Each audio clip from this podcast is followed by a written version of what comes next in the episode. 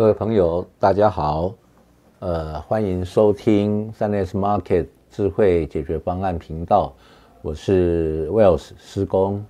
呃，今天我要跟大家分享的议题是二零二二商机的探讨。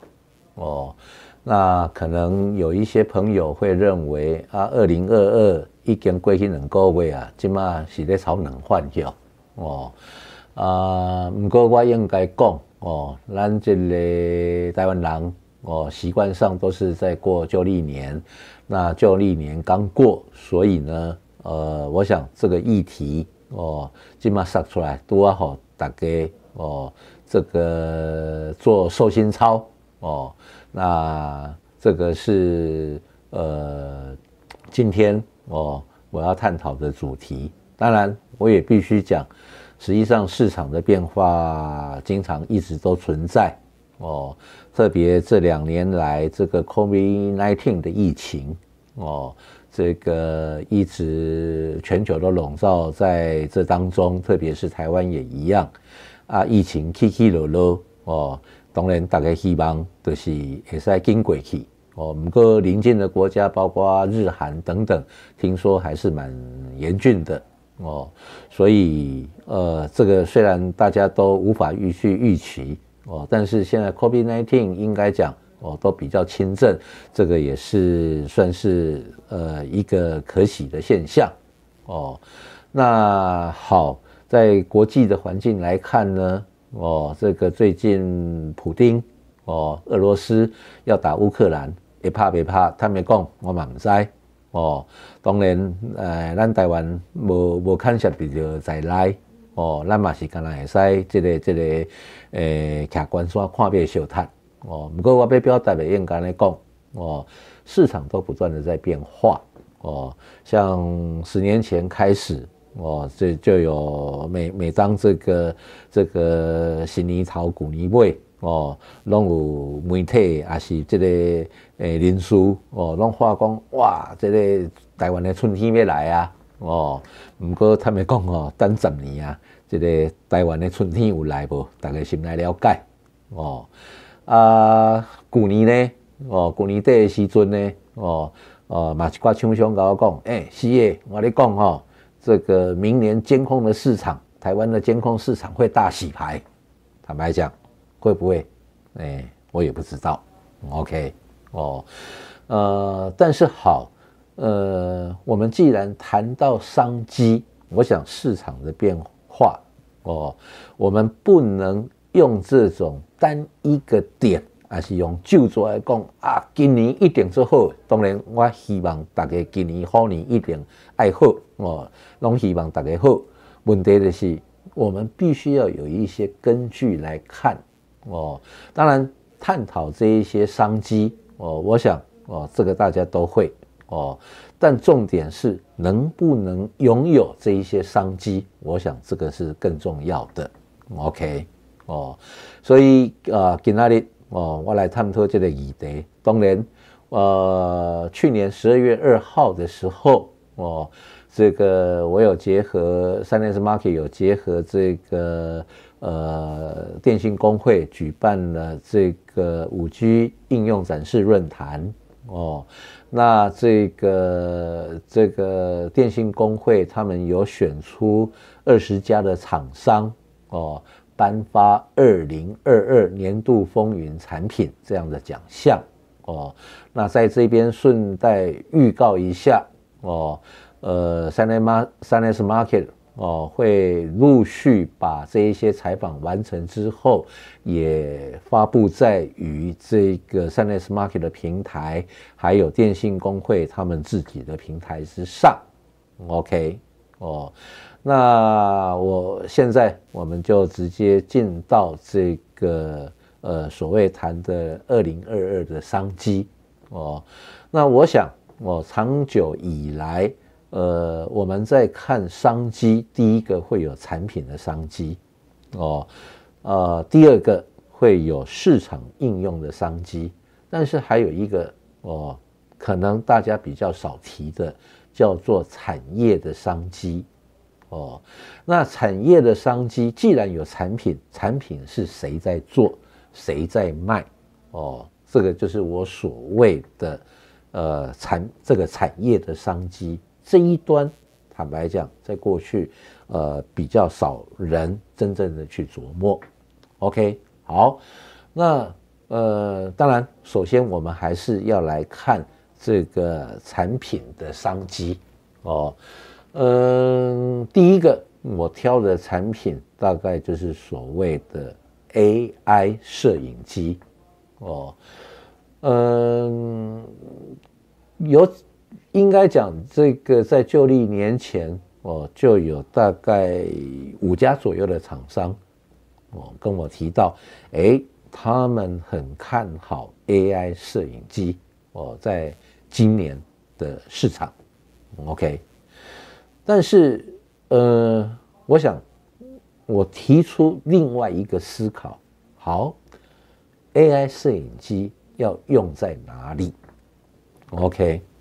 哦，嗯，相对的，我也有一些 SI 的朋友哦，有来呃跟我询问到，哎，这个台湾有哪一些有供应 AI 摄影机的哦？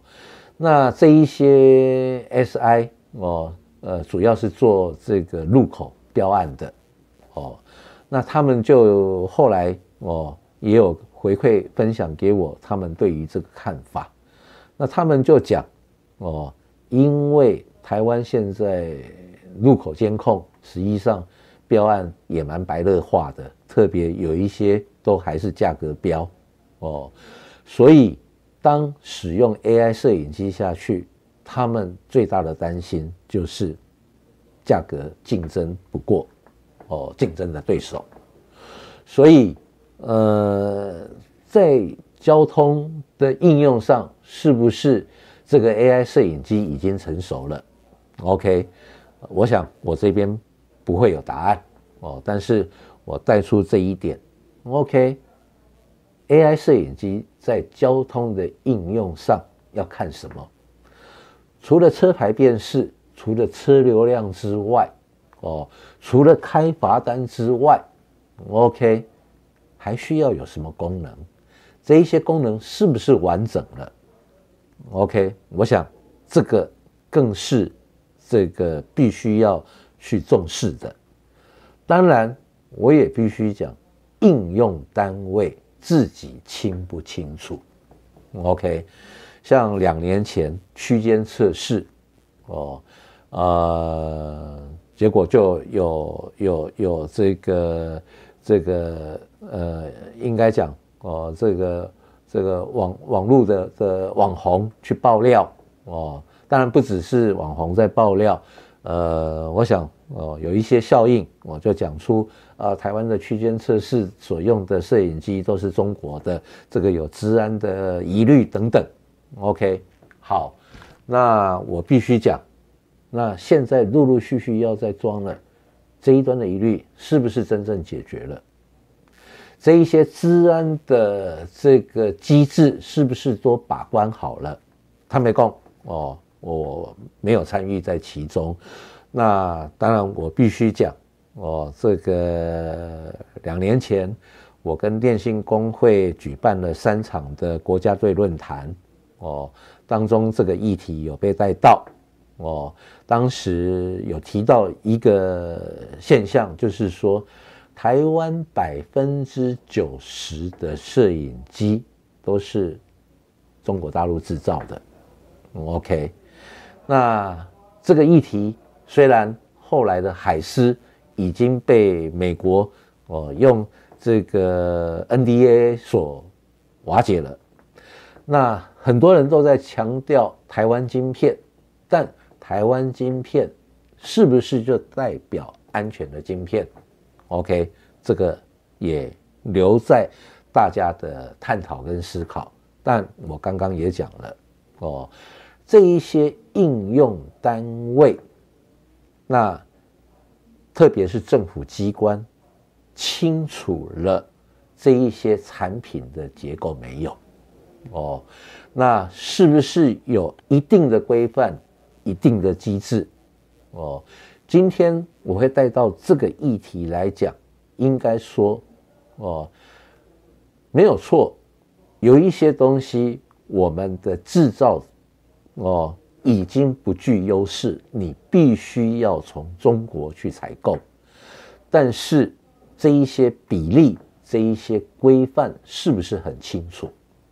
哦，呃，我我用一个车子来做比例好了。车子很重要的部分叫引擎哦，当然我不是不是在讲电动车，但呃，过去哦，燃油汽一定要透过引擎哦，我不晓得，因为我没有开电动车，我不清楚哦。那这个呃，你要引擎，引擎是车子很重要的一部分。可是我必须讲，引擎是一部车子里头可能用体积来算，只是二十分之一而已，哦，甚至更低。OK，问题来了，哦，呃，我呼应到这种电子资讯的产品，哦，呃，到底什么东西是重要元件，必须去限制的，哦，那这一端的规范应该是要清楚的。否则，台湾的制造商会在这一端默默修沙龙模哦。好，这个是我探讨这个抓这个议题来探讨哦。当然，我必须讲，AI 摄影机还有很多的应用场域，不是只有交通。我再举一个这个零售的应用，实际上在大约三年前。我就知道哦，有一些卖场已经开始在用 AI 的摄影机。那这个 AI 的摄影机哦，呃，能够做人脸辨识，能够做人流统计、人流分析哦，甚至比如说像这个，可能很多人都知道。美国的亚马逊，它开了这个实体的店面，他们哦应用在这个呃这个无人结账哦的部分，你从架上取货哦，呃就可以从摄影机辨别出来，你不必。呃，再透过人工结账，等于就是说，他透过 AI 知道你取了货之后，他已经开始在计价。那甚至哦，你拿了货，我觉得这个东西你没有必要又换回去，他又会直接把你扣掉。OK，好。当然，我今天必须讲，在整个零售的应用里头，AI 确实。扮演很重要的角色，哦，影像有扮演很重要的角色，哦，但是 AI 摄影机在零售这个场域的应用范围只是其中之一，哦，它有可能要结合其他的东西，哦，比方说物联网，OK，好，所以呃。这一些物联网的装置，哦，所谓的物联网的设备，也是另外一个产品，哦，呃，我想很多的专家都提到了。当然，五年前这个物联网的这个产品就已经有出现了，可是众说纷纭，有人说啊，在西干那边搞了。哦，五年后的代志，哦，唔过好已经五年后啊，物联网这个技术或者是产品，哦，有人预期哦，今年会更蓬勃，哦，那是不是这样子？OK，那物联网跟 AI 是不是有一定的区隔？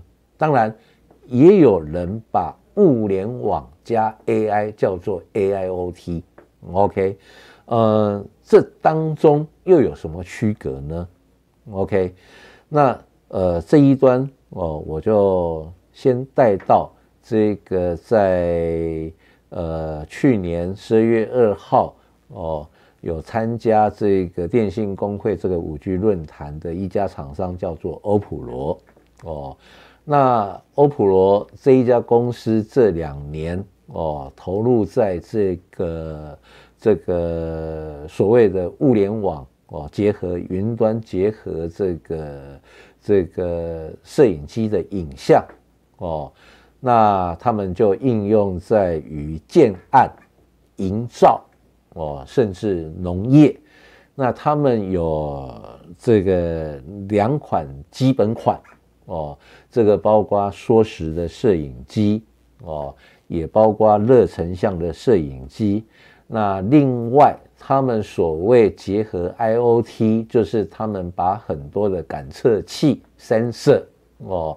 呃，做了一个结合哦，等于就是说，比如说应用在农业方面好了，他们也结合了侦测这个温度、湿度、风力哦等等这一些的 sensor，然后结合影像应用在这个植物的生长过程当中哦，甚至呢，这个在营建的部分哦。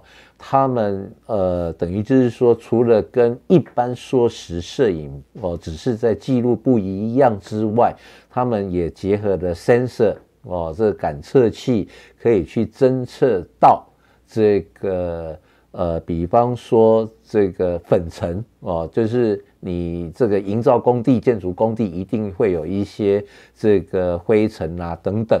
哦，那等于就是说，他们透过这一些侦测设备，甚至结合及时的影像之后，哦，他们就可以去判别，哎，辨别这个呃，我的营造工地有没有造成相关的一些污染，哦，避免防保局去开罚，哦，除了粉尘之外，也包括噪音。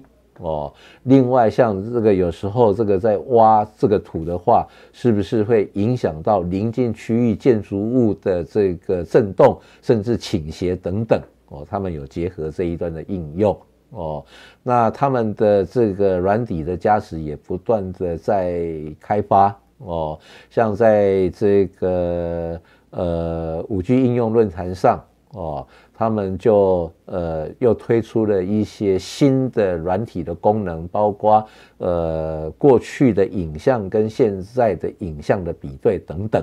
OK 哦，那甚至他们有这个热成像的部分哦，他们可以去看这个病虫害的情况。OK，那这个就是所谓的他们结合了一些这个感测的设备。结合了影像哦，另外他们也建置了自有云哦，等于这一些影像的结合都可以放置到云端上去做一个完整的记录。OK，那好，呃，刚刚我在提 AI 的摄影机哦，那跟 IOT 的摄影机又有什么不一样哦？那欧普罗。这个他们相关的技术的主管哦，就有跟我提到两者的不同哦。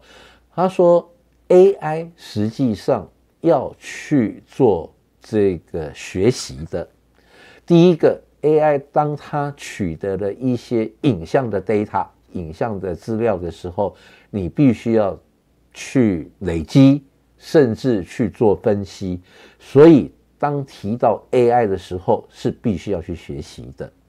那欧普罗讲哦，当然能够把 AI 跟 IOT 结合起来是相当完整的。问题来了，这个哦也还是必须要看场域的应用。有一些场域它必须要及时的辨认。你 AI 还要经过一段时间去做学习的话，哦，那这个部分就有差异的产生了。哦，我刚刚有提了，一个是一定要及时辨认的，哦，所以在这一端，哦，呃，我想 IOT 跟 AI 是有确实有区隔的。当然，两个结合在一起之后，那当然会是更完整哦。好，呃，这里头哦，刚刚我叙述的哦，我已经提到了 AI 摄影机、IOT 加这个即时的影像，甚至也提到了云端的应用哦，提到了呃这一些的发展哦。那我们再来看看哦，二零二二还有什么样的商机哦？我想这一端我就先转到呃实际的场域应用了哦。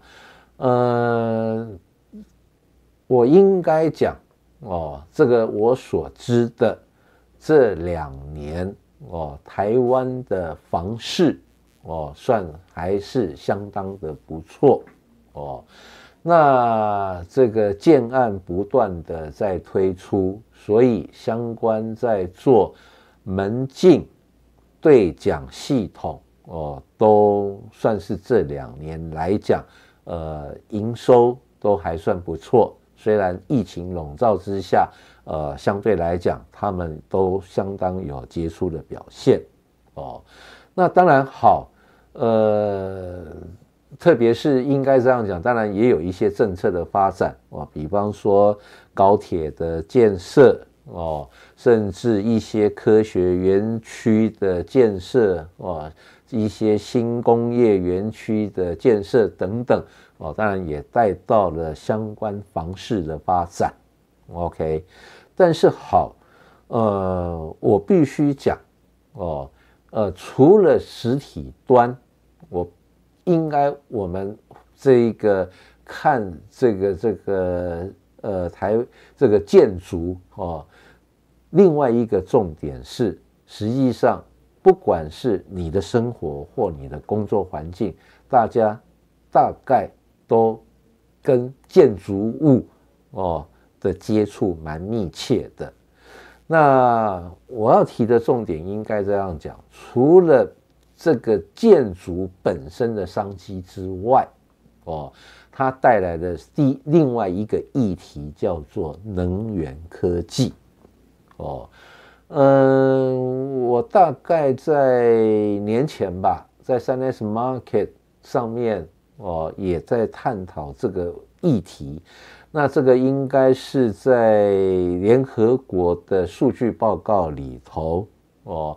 好像是二零一三年吧，哦，他们有做过调查，建筑跟刚刚有带到的交通是能源哦使用率蛮高的，OK，哦这两个场域，呃，我的印象当中，哦，呃，这一些呃建筑物哦对于能源的损耗大概占了。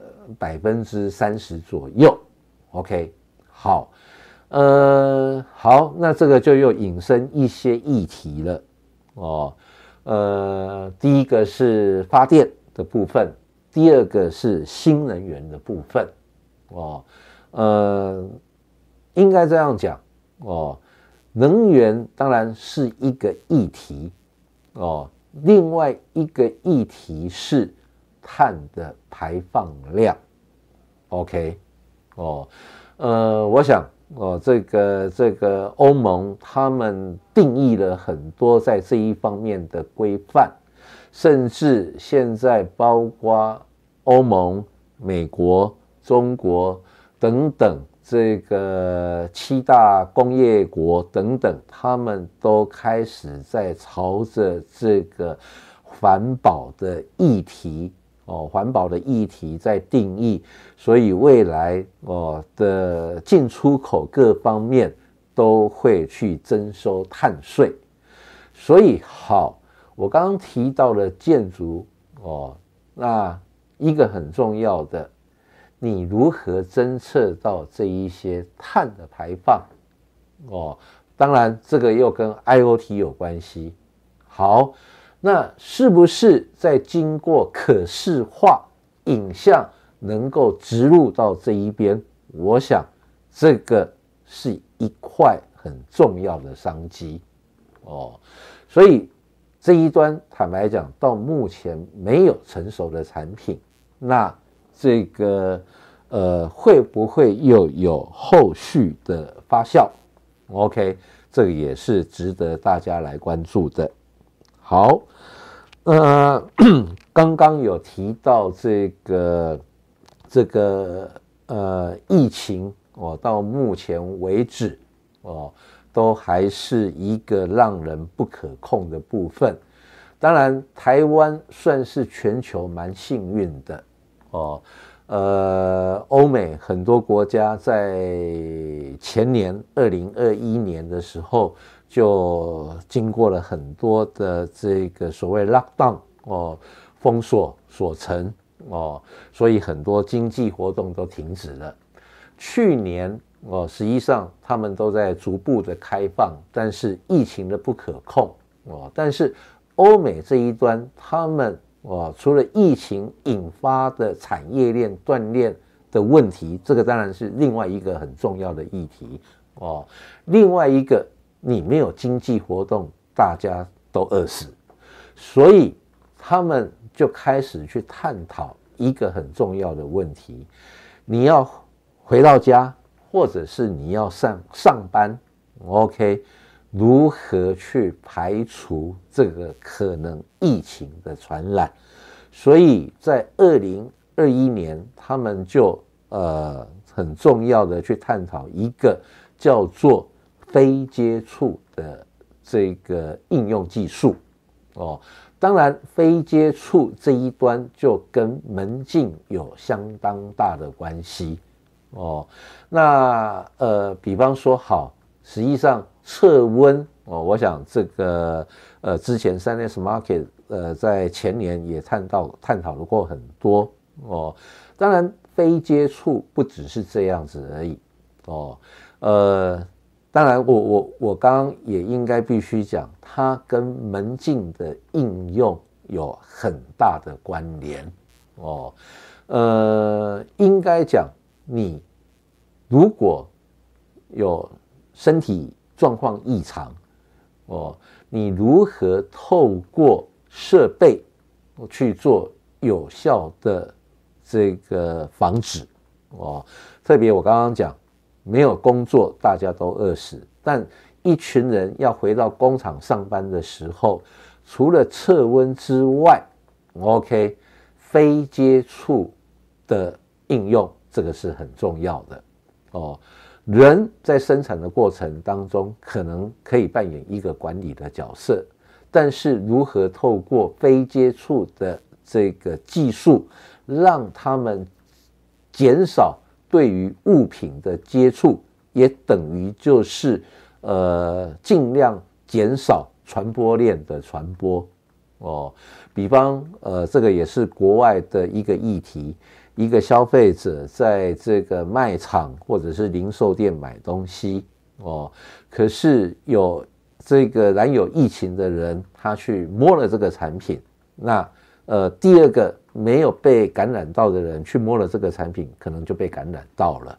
OK，所以这一端非接触产品的应用是一个很重要的发展哦，但我坦白讲。哦，这个台湾因为这个老天眷顾，老天跳秀待完，所以二零二一年我们并没有太多的封锁。当然，去年我们有，可是如何去做这样子非接触的相关的设备，呃的应用，坦白讲，呃，在台湾似乎没有太多人去做琢磨。哦，当然，呃，我这样讲哦，不晓得客不客观，但是至少哦，这个有关于非接触上面的发展，台湾在产业界市场当中这个议题并不多见。